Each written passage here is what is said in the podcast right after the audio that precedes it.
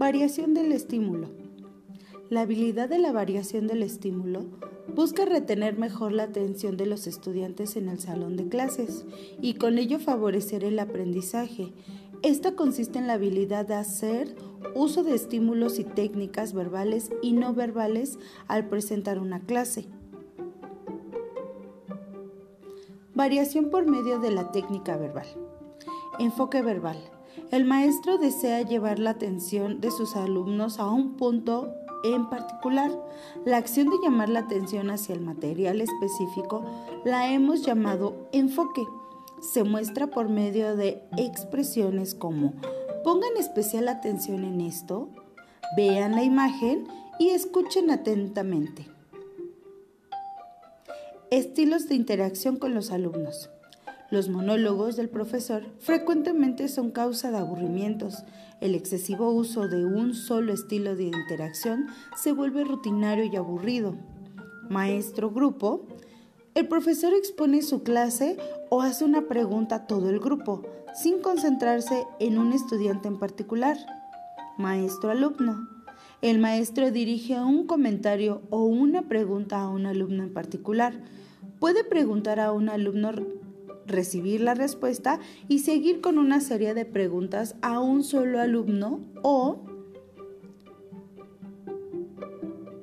a otros diferentes tratando de que profundicen en sus conocimientos.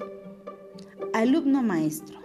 El maestro puede motivar a los estudiantes a preguntar y fomentar así que la iniciativa venga del alumno y no del maestro. Variación del estímulo por medio de la técnica no verbal. Desplazamientos. El libre desplazamiento en el salón de clases tiene la ventaja de evitar la monotonía, induciendo al estudiante a poner atención en el tema, ya que se ve obligado a seguir visualmente al maestro. Gesticulaciones.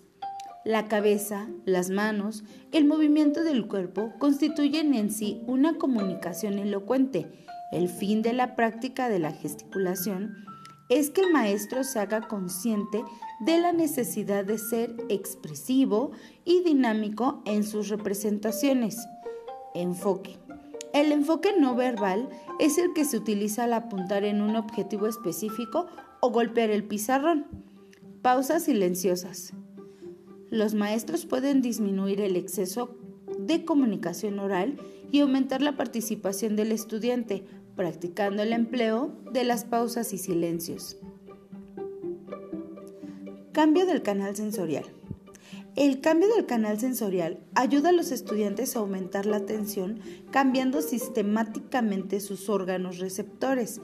Es decir, que al cambiar el profesor la forma de comunicación primaria, ya sea oral o visual, el estudiante se ve forzado a, a mantenerse activo.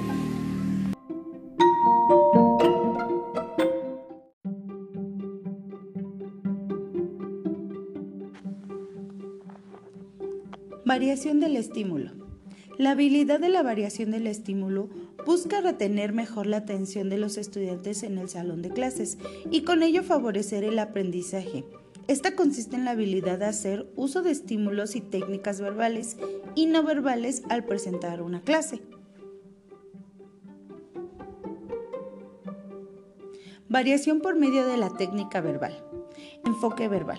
El maestro desea llevar la atención de sus alumnos a un punto en particular. La acción de llamar la atención hacia el material específico la hemos llamado enfoque. Se muestra por medio de expresiones como Pongan especial atención a esto, vean la imagen y escuchen atentamente.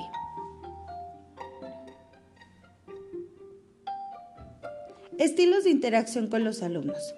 Los monólogos del profesor frecuentemente son causa de aburrimientos. El excesivo uso de un solo estilo de interacción se vuelve rutinario y aburrido. Maestros grupo. El profesor expone su clase o hace una pregunta a todo el grupo sin concentrarse en un estudiante en particular. Maestro-alumno. El maestro dirige un comentario o una pregunta a un alumno en particular. Puede preguntar a un alumno, recibir la respuesta y seguir con una serie de preguntas a un solo alumno o a otros diferentes, tratando de que profundicen en sus conocimientos. Alumno maestro. El maestro puede motivar a los alumnos a preguntar y fomentar así que la iniciativa venga del alumno y no del maestro.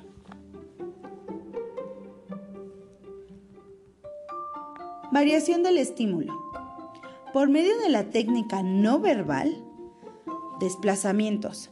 El libre desplazamiento en el salón de clases tiene la ventaja de evitar la monotonía, induciendo al estudiante a poner atención en el tema, ya que se ve obligado a seguir visualmente al maestro. Gesticulaciones. La cabeza, las manos, el movimiento del cuerpo constituyen en sí una comunicación elocuente. El fin de la práctica de la gesticulación es que el maestro se haga consciente de la necesidad de ser expresivo y dinámico en sus representaciones.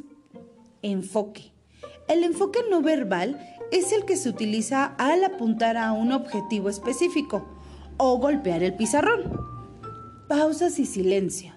Los maestros pueden disminuir el exceso de comunicación oral y aumentar la participación del estudiante, practicando el empleo de las pausas y silencios.